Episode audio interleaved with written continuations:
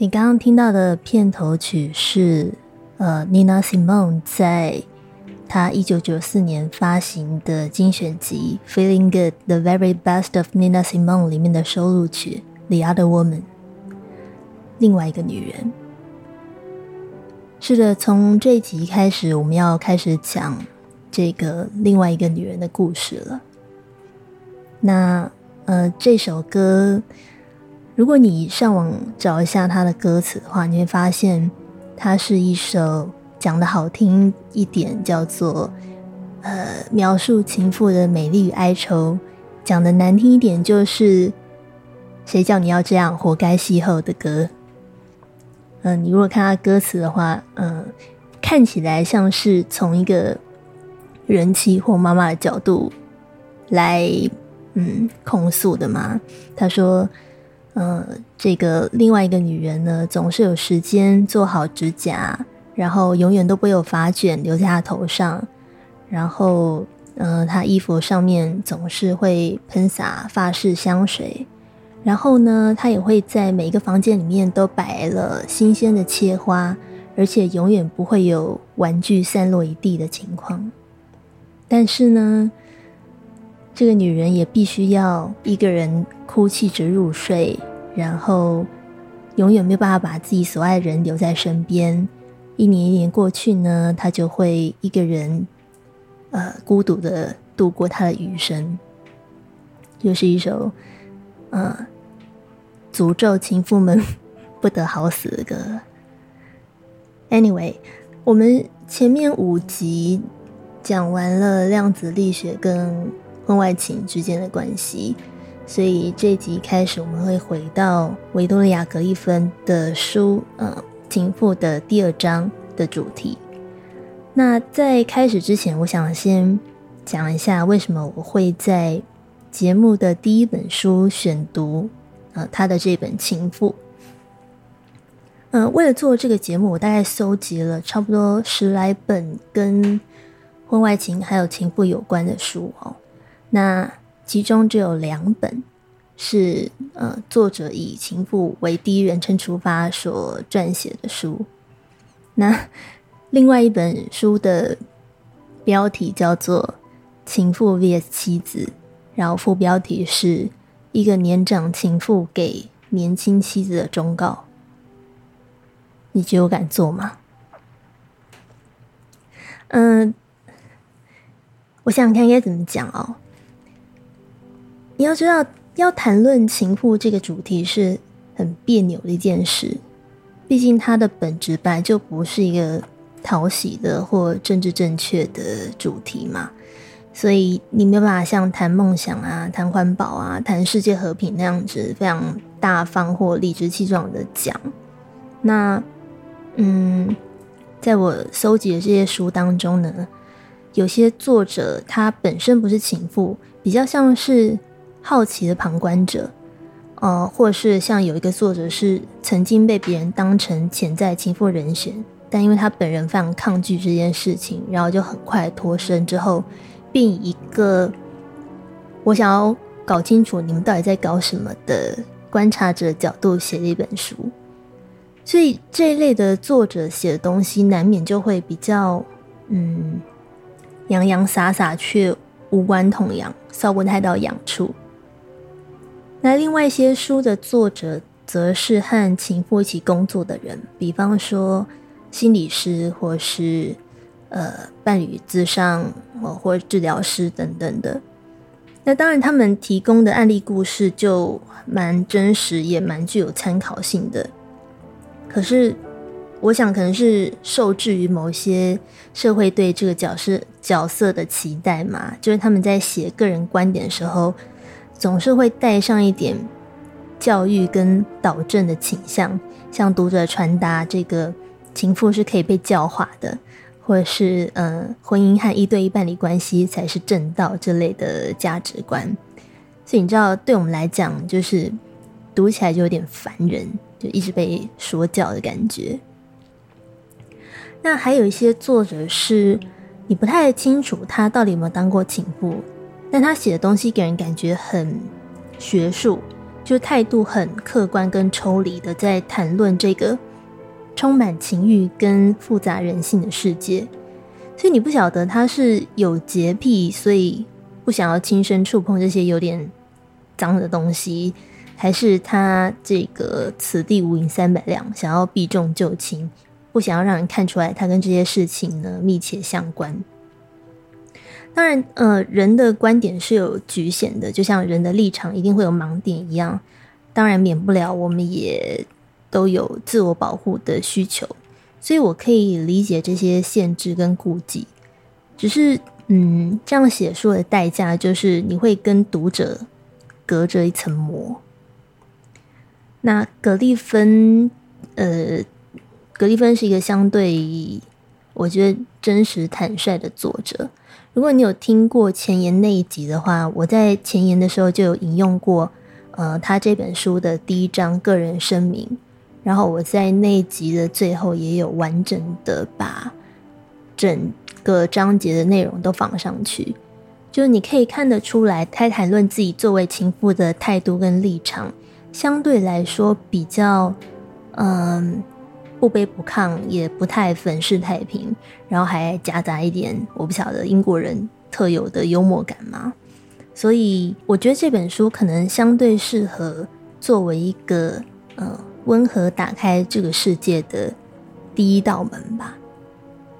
不过啦，就是当然，我觉得呃，他也会有他想要回避的某一些点。就我自己在细读这本书，然后写后面。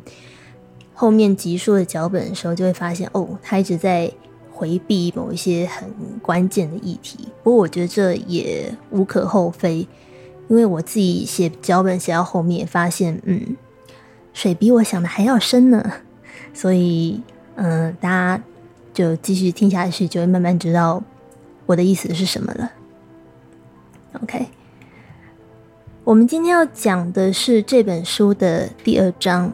何谓情妇？什么是情妇呢？格伊芬在这一章的一开头就引用了这个古雅典雄辩家迪摩西尼的一句名言。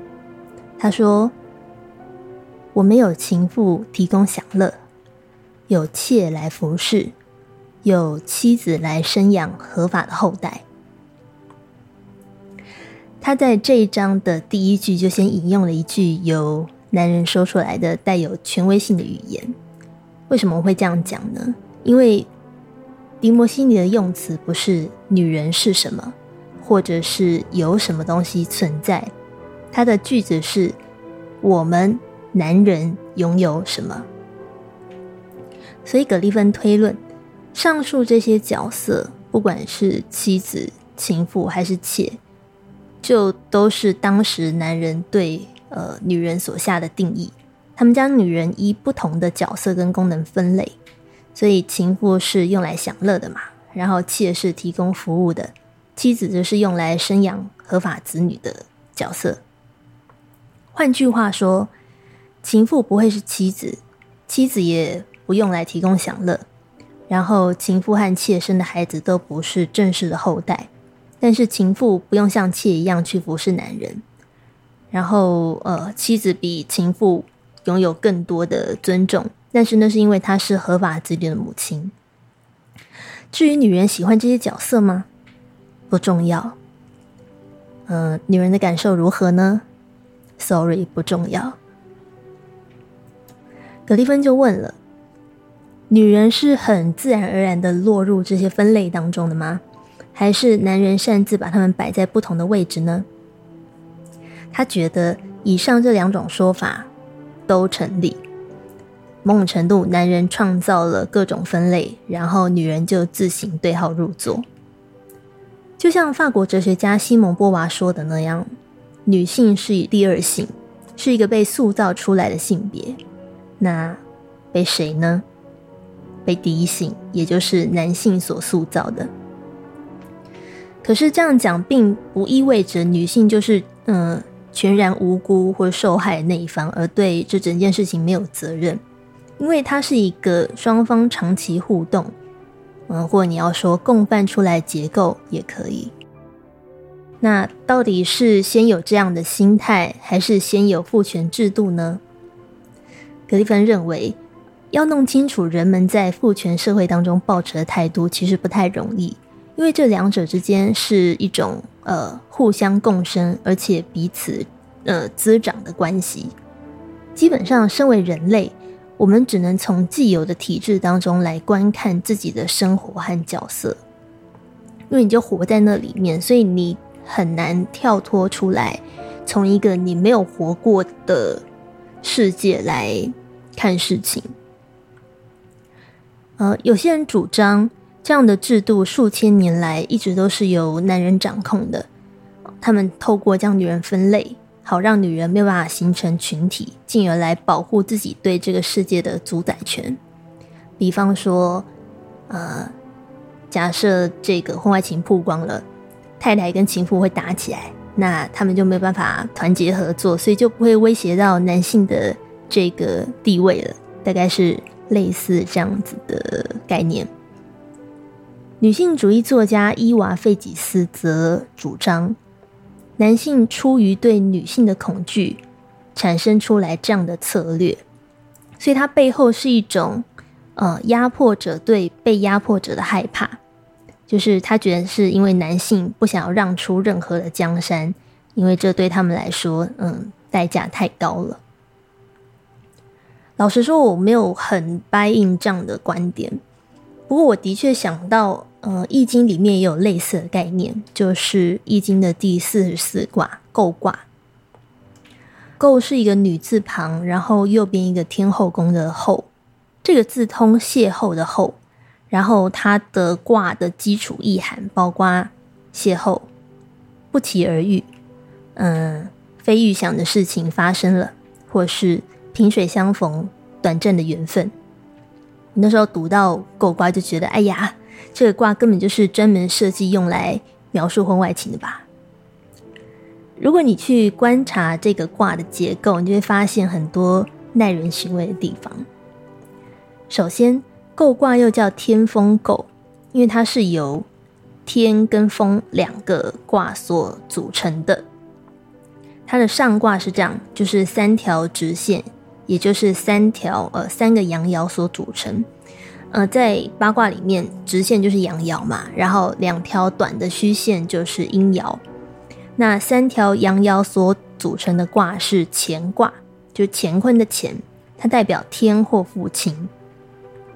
OK，构卦的下卦呢，是由最底下的一条虚线跟上面的两条直线所组成的，也就是一个阴爻加上两个阳爻。这个卦叫做巽卦，代表风。也代表家里的长女，所以整个构卦的结构是这样：乾在上，巽在下，天在上，风在下，父亲在上，长女在下，是不是开始觉得有点不妙了？如果你把呃上下卦合起来一起看的话，那就是五个阳爻压在一个阴爻上面。所以你可以想见，如果你在占卜的时候，哦，特别是问感情议题，占到够卦，那它多少就会带有一种情色的意味，对不对？一个女人对上五个男人，你只要 Google 一下“一女五男”四个字，你就可以在网络上找到很多结构类似的迷因梗图。够卦的卦词呢，劈头第一句就告诉你：女壮，勿用娶女。意思是这个女生太强了，请不要娶她为妻。为什么呢？因为呃，在这个八卦的系统里面，依照阴阳法则，阴爻应该是要依附于阳爻之下才对的。那构卦第一爻是阴爻，所以它理论上要依附上面的其他五个阳爻。可是这个阴爻作为构卦的六爻当中唯一一个阴爻，它就变成构卦的主角了。所以你可以想象，嗯，这个阴爻野心勃勃，来势汹汹的，只要它一往上走，就会把上面五个阳爻一个一个推翻掉。这就是书里面讲的，呃，压迫者对被压迫者的恐惧。那我这要先强调一下，呃。我无意将问题全部都怪罪到男性身上。我自己很不喜欢这种，呃，怎么讲，激进取向或比较阳刚一点的女性主义。然后我也没有想要在这边挑起呃性别的对立跟纷争，否则我就不会做这系列节目了嘛。只是，呃，我想要先留一个伏笔，就是如果我是男人的话，我可能也会害怕女人把我推翻掉。至于为什么呢？我们之后可能会再有一集专门来讲这个议题吧。总之，我们呃在日后聊到各种跟情妇相关的电影啊、戏剧或文学作品啊，甚至历史人物的故事的时候，你会一再看到勾挂这样的现象出现。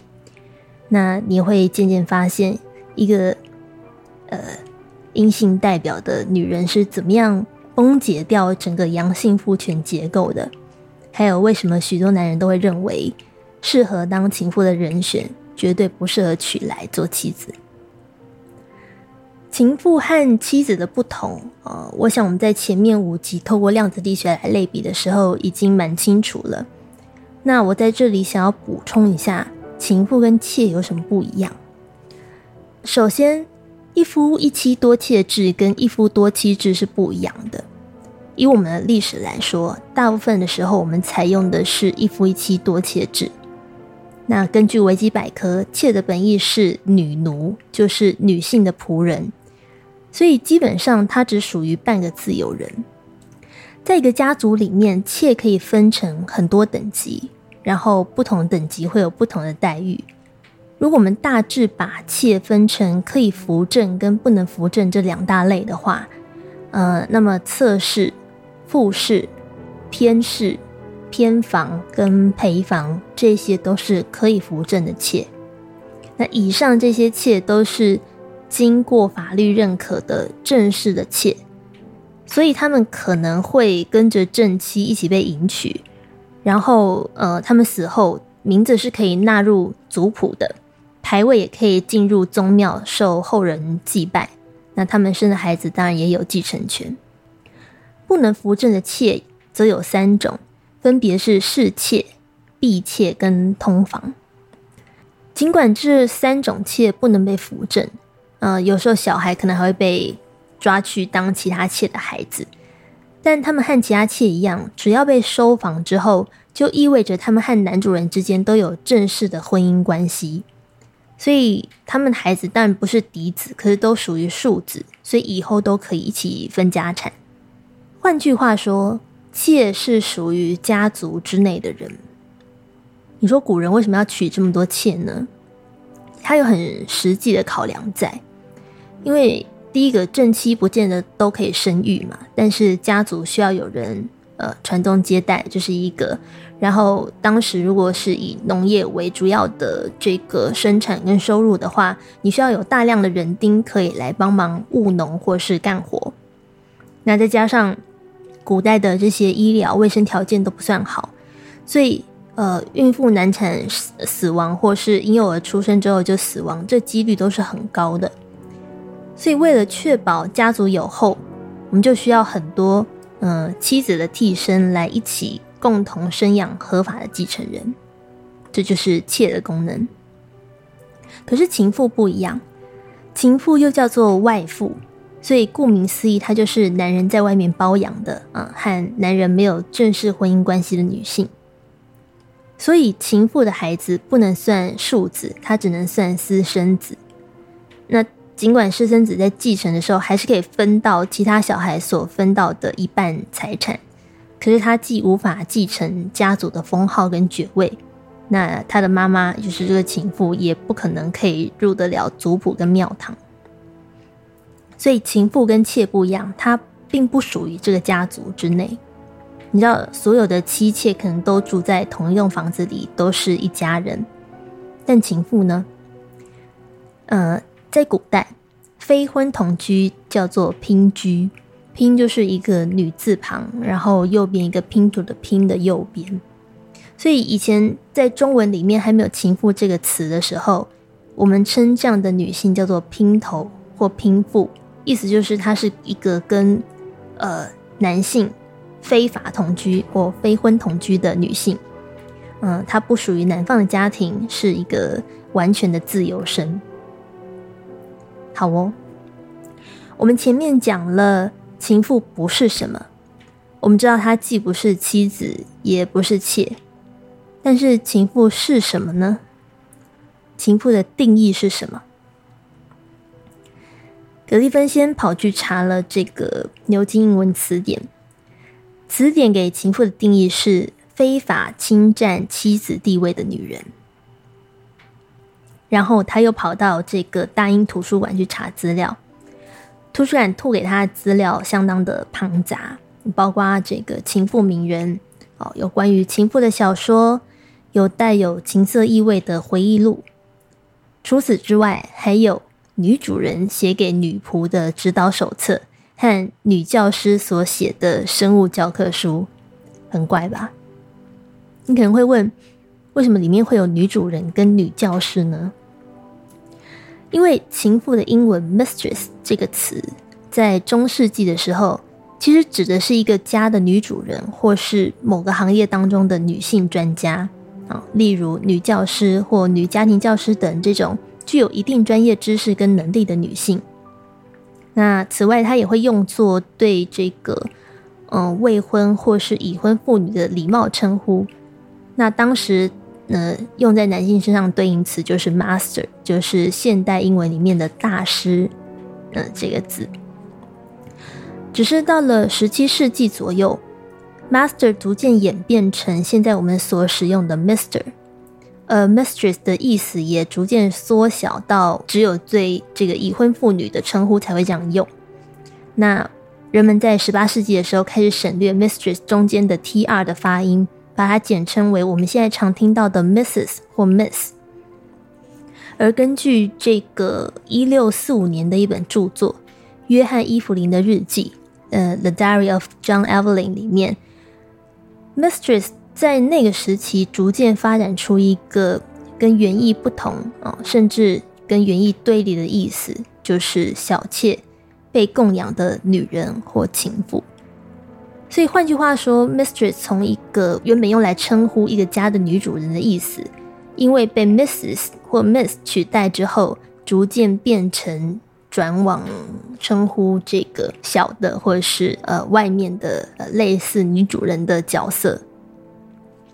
好，关于女教师怎么样取代女主人成为情妇的这个故事，其实你可能也不见得那么的不熟悉。如果你看过老电影《真善美》的话，我们就把这个故事稍微改的邪恶一点吧。如果呃，冯崔普上校的条件或者他的 background 不是丧偶，而是还有妻子，然后他只是呃单纯帮小孩找了一个这个天真可爱、年轻又善良的女教师、女家庭教师玛利亚来，然后一不小心跟人家看对眼，结果相爱了。那真善美就不真善美了，因为这就是一个典型情妇的故事，对吧？这故事有多常见呢？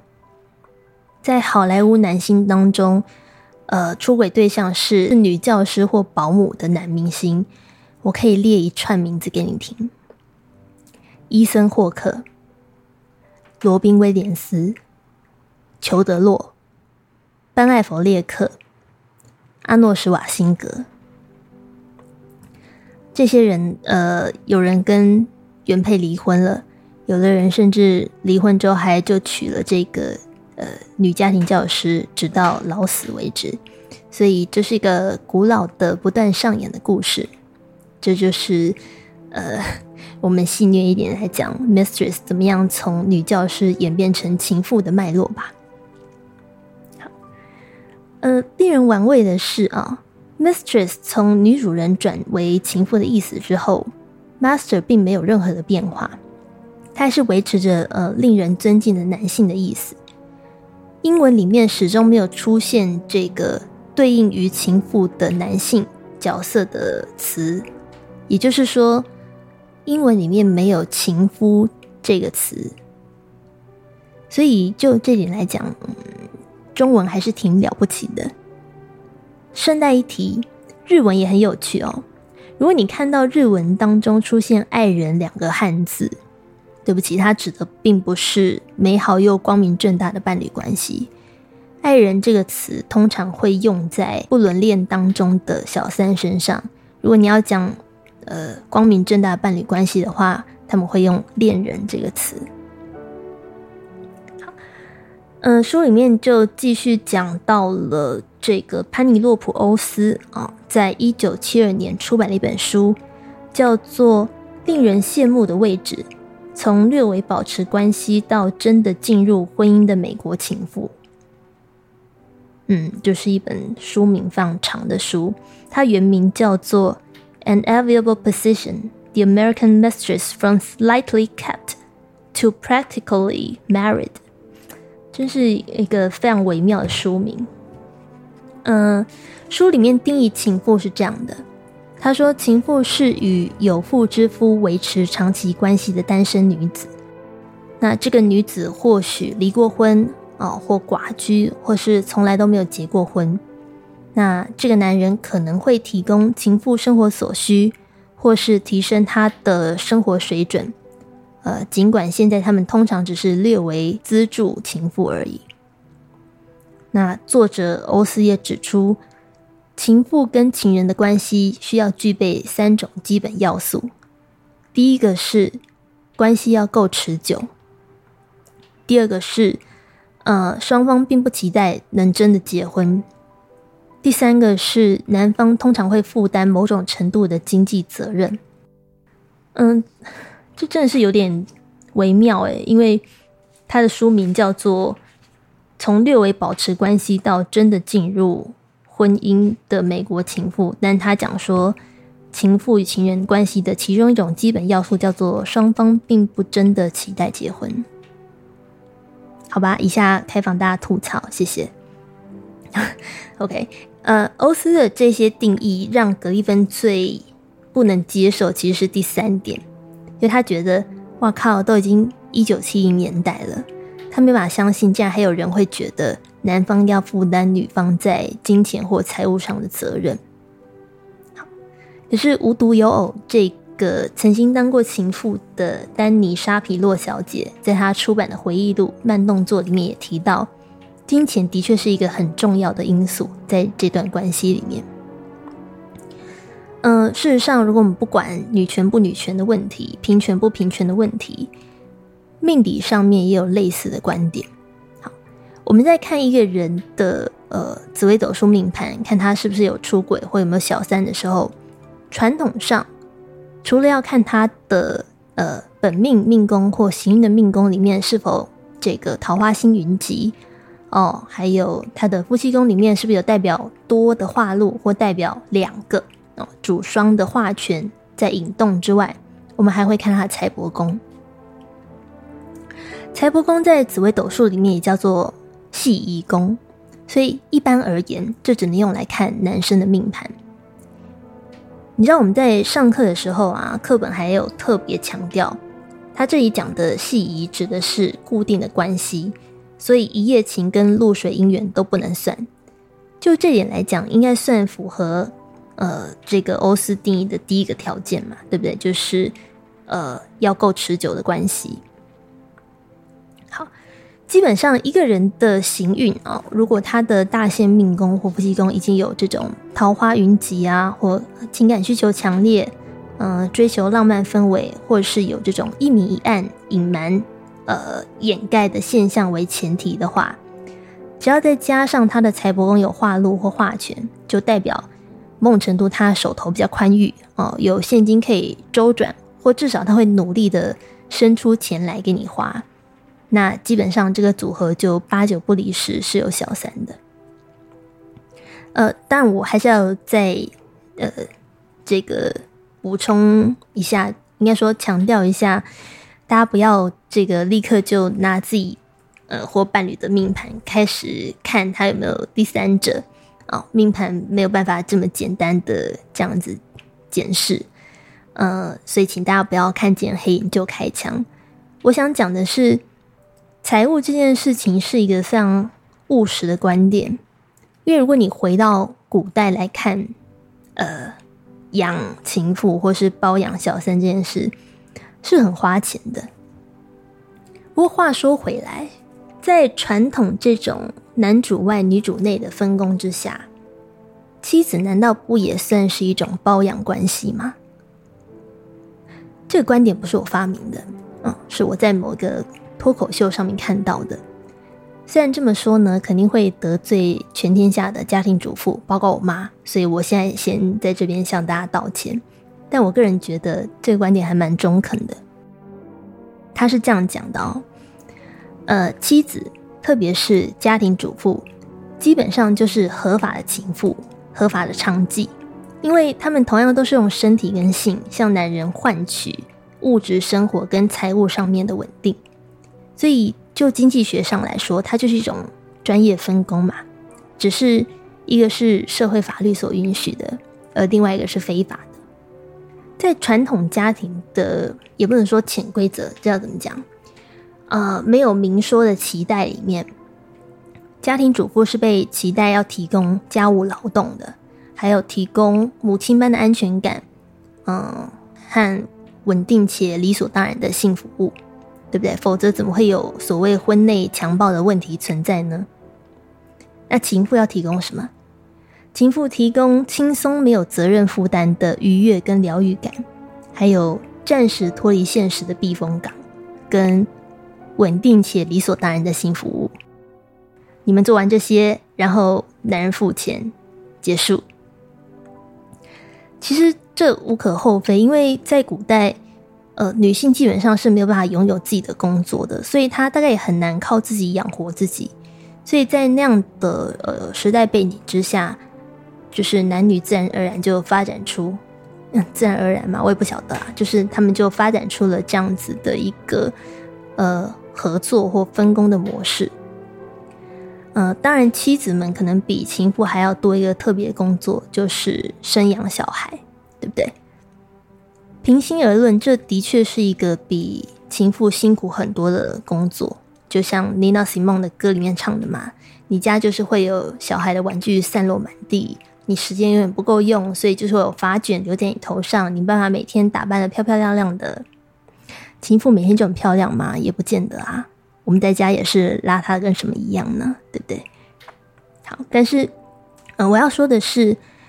另外一方面，情妇所承担的道德舆论、罪恶感跟犯罪压力，还有社会性死亡的高风险，这些事情所带来的呃折磨跟痛苦，恐怕也是许多女性宁愿挨过十个月孕期加上生产的疼痛，也不想体验的，对不对？我们如果不要先讲，嗯，情妇的负责的这些分工，是不是？非得存在不可的话，就这一点来看，这就是他要付出的代价嘛。我跟我妈聊过这件事情，她说她宁愿生两个小孩，她也不想过这种日子。所以本质上来讲，不管是呃情妇还是妻子，你可以把这两者都看成是一种提供劳务然后换取薪水的模式，但就跟你每天去公司上班差不多，只是你在公司面对的。资方是法人，你在婚姻里面面对的资方是自然人，然后这里面呃多了你和公司之间可能不会有的情感因素。当然，呃，男人在外头赚钱需要这个交际应酬、看人脸色、被人洗脸这些，呃，也不见得是传统女性会想要或可以面对的，所以它就是一个 give and take 嘛，只是说。如果来到，呃，女性可以有自自己的事业，有自己的钱啊，相对平权的现代，这个财帛宫是不是有化禄化权？是不是有钱？对出轨那一方来讲，可能就不见得那么重要的。可是相反的，对情妇来讲，可能反而日益重要起来。因为首先你得赚钱养活自己，第二个。这件事情跟自尊有关，好不少现代情妇会说，这个拿钱被包养非常伤自尊。因为我可是这个独立的现代新女性，对不对？所以呢，只有不要钱啊，拒绝包包换包包的婚外情，才能证明我不是贪图他的钱跟他在一起的，我对这个人是真爱，谢谢。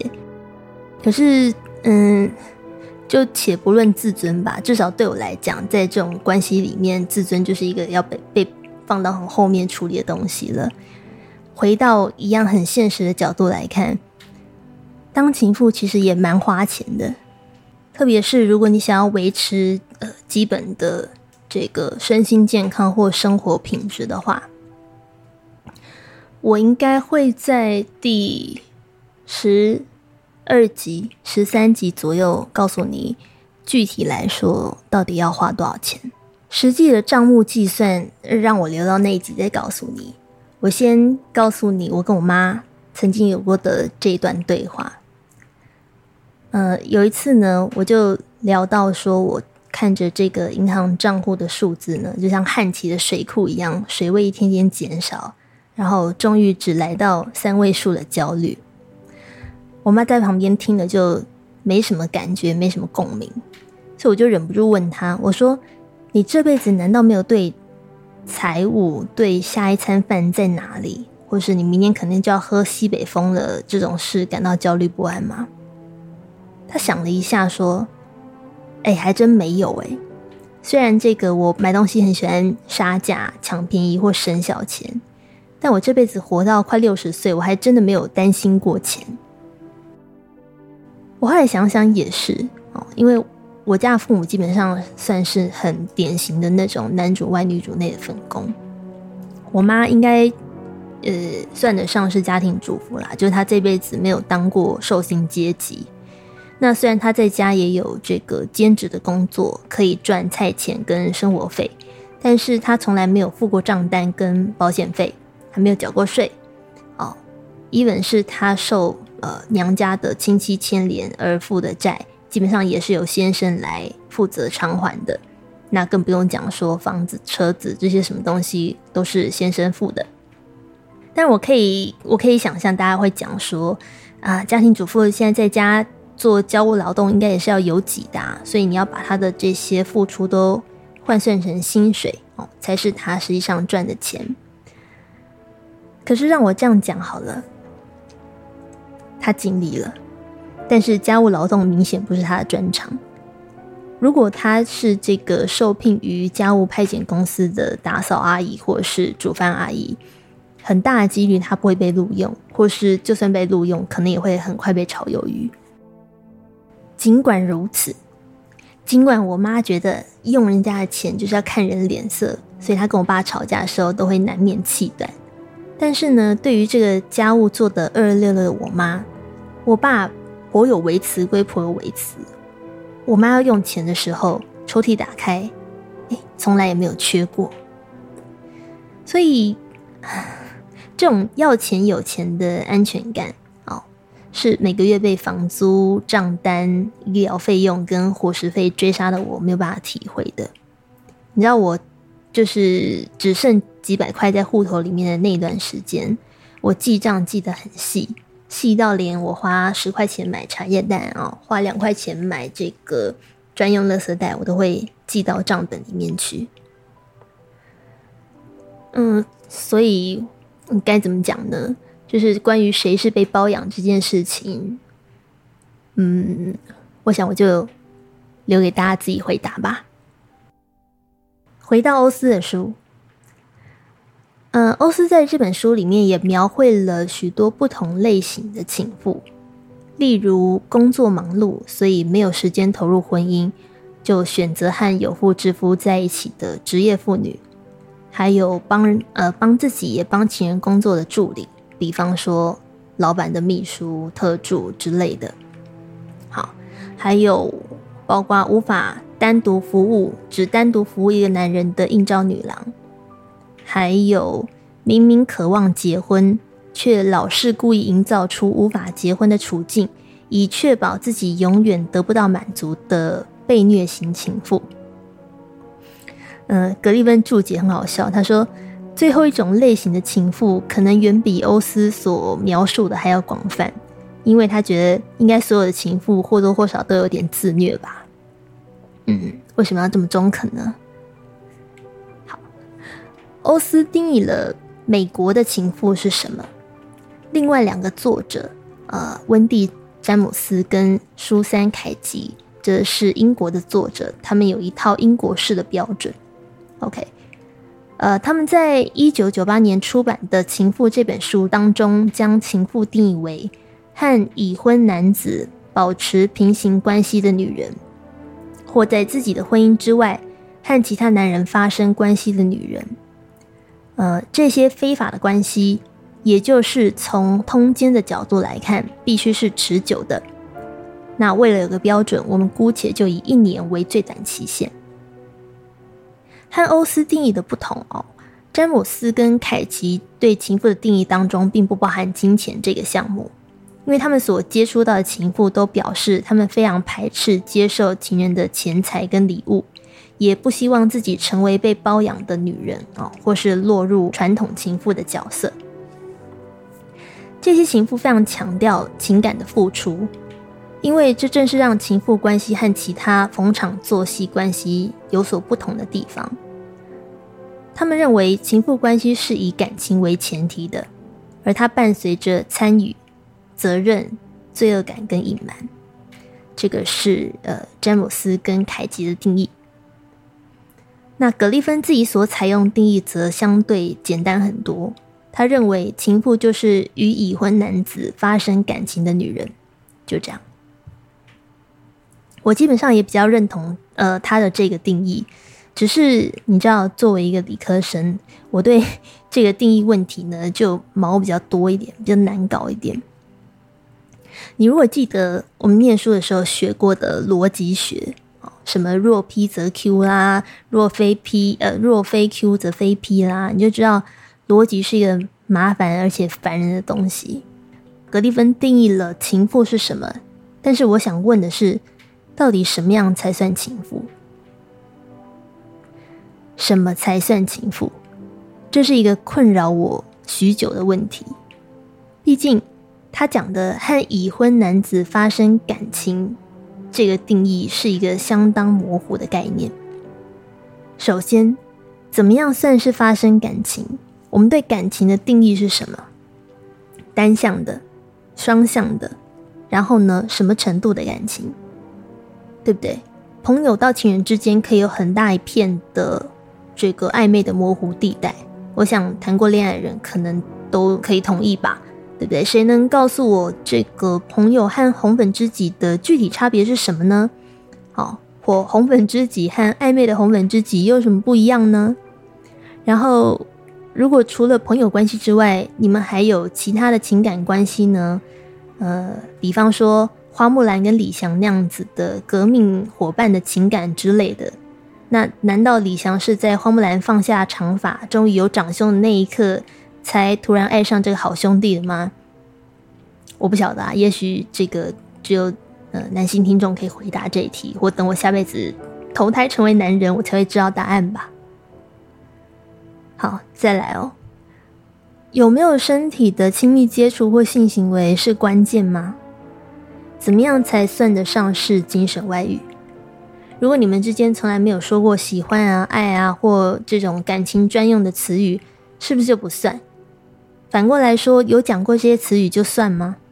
那，嗯，假如我今天是嗯刘德华的粉丝，我超爱刘德华，然后每天都幻想我要嫁给他，然后呢，我去参加他演唱会的时候，这个这位已婚男歌手也对着我和其他广大歌迷说：“谢谢，我也爱你们。”这样算吗？有现场有一万个单身女歌迷，他就一万个情妇，哇！有没有发生感情这件事情是由谁说了算的？当事人还是旁观者？如果你们双方的认知跟说法完全不一样呢？这样还算数吗？婚外情到底描述的是一种关系状态，还是情感状态？这些事情是主观认定的还是客观认定的？你可能会想吐槽我说：“诶，既然你对这些细节这么纠结，难道不就说明了你这个关系明显就是不单纯有问题的吗？”是，但是不单纯有问题、有瑕疵的关系，不代表它就合乎情妇的定义。不是吗？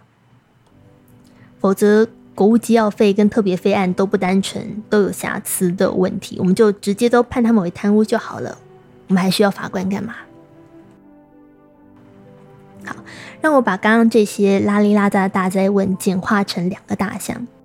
我们先来处理第一个，有没有肢体上的亲密接触或性行为是重点吗？婚外情是三角关系的一种，这没有问题吧？但是它和不牵涉婚姻的三角关系相比，有一个明确的差异，就是性行为是否存在其中，它所带的影响跟意义是不一样的。毕竟通奸罪的定义就是直接奠基在婚姻之上嘛。好，什么是通奸？就是有配偶的人和第三者出于自愿与对方发生性关系的行为，也就是婚外性行为。所以，呃，怎么讲呢？你和妻子以外女人发生性行为，不一定会触犯通奸罪哦，和妾是 OK 的。可是如果和情妇的话，那就一定是非法且不具正当性的。所以对不对？难怪会有很多人担心，通奸除罪化之后，下一步就是外遇合法化了。好，好像婚外情没有通奸就不算婚外情。你知道，说到情妇两个字。人们就会反射性的先联想到性这件事。格里芬引述某一个广播节目内容，他说：“情妇这个词通常都带有某种色情的意味，而不像伴侣这个词是相对中性的。”的确，在我买的那十十来本跟婚外情和情妇相关的主题的书，都有一个共同点，就是他们的封面不约而同的以。象征诱惑跟危险的红色系，和象征神秘晦暗的黑色系为主色调。然后呢，他们用的图样也非常的没有创意，就不是裸体女人啊，就是正在接吻或拥抱的女人和她的情人，而且情人通常都没有脸，要不然就是各种穿着内衣或内裤或丝袜的女人，而且就像你猜那样，对，全部都是黑色的。另外再加上一些玫瑰啊、荆棘啊、哦这类带刺的植物作为装点，大家对情妇的想象非常的贫乏，但是也非常的经典，反映了我们对于这个角色的刻板印象。所以，对啊，就像格里芬观察到的那样，如果你上网搜寻“情妇”这个词的话，你会得到上万笔结果。然后，其中绝大部分内容都跟这个电话亭里面贴着的色情广告没什么两样。为什么情妇总是与情色挂钩呢？是什么让我们把婚外情当中的情欲跟性看得这么重？这构成一个问题：没有性行为的话，到底算不算婚外情？好，摄入的第三方女性到底算不算得上情妇？我们从另外一个角度来检视吧，在一般的男女朋友交往阶段，我们去评估这个人是否出轨，对，有可能是他是否和另外一个人发生性关系，但有可能是他是否爱上另外一个人，对不对？至少在我的观察当中，上没上床这件事所占的权重，并没有明显比较高的情况。好，你的男朋友和别人上过床，你女朋友爱上别人。对出轨那方来讲，可能是同样严重的情况。可是，在婚外情里面，我们似乎会给上过床这件事情更多的权重啊！你看社会新闻当中关于外遇的官司，几乎都会奠基在生理亲密行为之上，什么拥抱、亲吻、爱抚、性器交合等等。但这也很合理，因为你是否爱上对方，这是一个自由心证的事情嘛。它不像性行为或亲密行为，你是可以拿到实体证据，呃，让他这个罪证确凿的情况，所以你很难说哦，我先生或我太太爱上别人，然后就拿这件事情去打官司。可是我的配偶和别人性器交合，OK，这很明确，这 OK，这可以。只是说，如果我们先把呃官司跟法院拿掉，看回婚外情本身的话。到底怎么样，它才成立？这个问题就变成罗生门了。你知道，我一开始在想这件事情的时候，觉得，呃，最能清楚辨识算不算婚外情的，应该是原配吧？因为毕竟他算是嗯婚外情的观察者，而不是直接的行为人。可是呢，我听过有些太太可以接受先生上酒店找小姐哦买春或是逢场作戏，甚至一夜情也没有关系，只要先生不要爱上别人，还是有负好养家的责任，他就觉得这样不算婚外情。可是有些太太相反。他可以对嗯先生精神外遇睁只眼闭只眼，不管先生是要和女孩子打情骂俏、聊天吃饭，还是谈谈恋爱都 OK。可是他绝对没有办法忍受先生和别人上过床，因为他觉得那样太脏了。所以只要开过房，他就觉得这算婚外情。所以算不算婚外情，应该由被出轨那方来定义吗？看起来他好像也是一个很主观的问题。呃，至于另外两方的说法，那就更难界定了嘛。啊，也许是出于罪恶感的纠缠，出轨方和第三方可能更倾向合理化自己所作所为是没有问题的，而将没有性行为的情感互动划分为非婚外情的纯友谊交流。至少你们在面对他人，特别是核心利害关系人，比方说。你的原配、子女、父母等等家人的质问，你一定要反射性的宣称没有，我们只是普通朋友。嗯，我前阵子看了那个韩剧《三十九》，然后里面有个女主角叫做郑灿荣，她的故事是这样子的：好，她有一个因故分手，然后之后和别人奉子成婚的前男友金珍熙。那金正熙结婚之后呢？灿荣还是一直跟他保持着这种朋友以上的暧昧关系。好，作为红粉知己跟工作伙伴，和对方纠葛多年。那灿荣的闺蜜，同时也是介绍当初介绍珍惜跟灿荣认识的这个呃好朋友美昭，就三不五时会以婚外情来调侃他们的关系。那有一次，美昭就呃又对灿荣认真的直言说。不要再下去了！你们这样的关系是不伦，不是爱情。结果呢，灿荣就真的发火了，他就对美昭生气的大吼说：“搞清楚，我比那个女人更早出现，所以这不是不伦。而且对方结婚之后，呃，重点来了，对方结婚之后，我一次都没有跟他睡过，所以你不要再说我们是不伦了。”可是呢，没过多久之后，这个美昭就跑去警局把灿荣给保出来。原因是蔡荣在路上看不惯一个路人出轨，就忍不住冲上去揍了对方一顿，所以就被送到警局里面。这就是一个双标仔的世界。卷入婚外情的人，基本上呢，我觉得很难不靠双标活下去。那蔡荣自己这也对这点心知肚明，所以他就跟呃美昭自嘲说：“对啊，发生在自己身上的这叫爱情，但别人的就是不伦。”我觉得讽刺的点在于，嗯，我们对于婚外情的定义跟认知会随着当下不同的需求而有不同的倾向，这是另外一种双标。比方说，呃，假如你和对方都是单身的话，OK，你可以恣意放大那些嗯暧昧的细节、幻想或推理这个行为，这个。话语是不是代表我们之间有什么呢？然后你就可以拿起花来开始纠结的八花瓣，他爱我，他不爱我，然后就这样子幻想下去。可是如果其中一方是已婚的话，你可能会反过来在心里拼命驳斥这些你原本会认为是暧昧的举动、表情或言辞，然后催眠自己：没有没有没有，这很普通，好，这没什么，这不算什么。然后同时在心里诚实的吐槽自己，最好是啦，这肯定有什么好吗？然后无比纠结。至少对我来说，呃，当我还在纠结在这段关系里面的时候，我的确会和灿荣一样，靠向这应该不算婚外情吧的光谱那一端。因为，嗯，毕竟不要说上床，我们是连 对方的一根汗毛都没有碰过的那种。算是将禁欲系发挥的淋漓尽致的状况吧。就大概不要说小学生，我觉得应该连 ET 都会耻笑我。我那时候讲给我心理师听，他也觉得嗯很不可思议。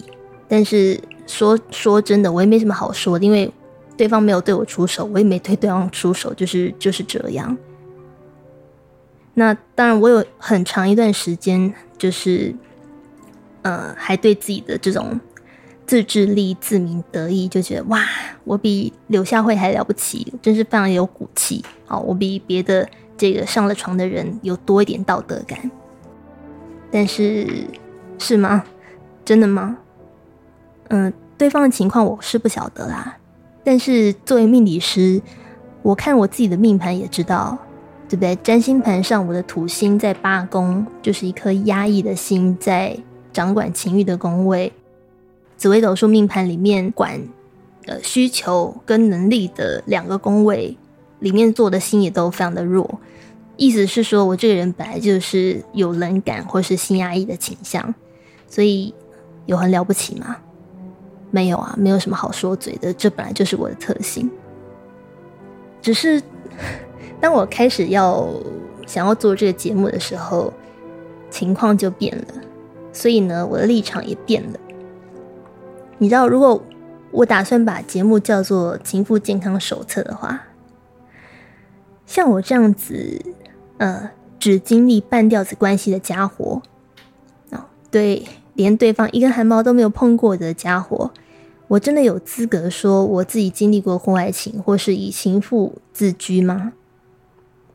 似乎没有，哎，至少，呃，这是我一直以来立场嘛，就我觉得我不是情妇。可是，如今为了呃名正言顺的做这个节目，我就突然希望我有资格了。我就突然觉得，如果我可以拿到一张什么，嗯，情妇资格证书或证照之类东西，可能我做这个节目做起来就不会那么的心虚了吧。我们这一集先先讲到这里，我们下一集会继续来讲，呃，第二个问题，就是婚外情到底是一种关系状态，还是一种情感状态？这是我。呃，踌躇很久才厘清的一个我觉得蛮重要的议题，那我们就下一集再讲吧。最后，祝你个平静的夜晚，我们下一集见，晚安。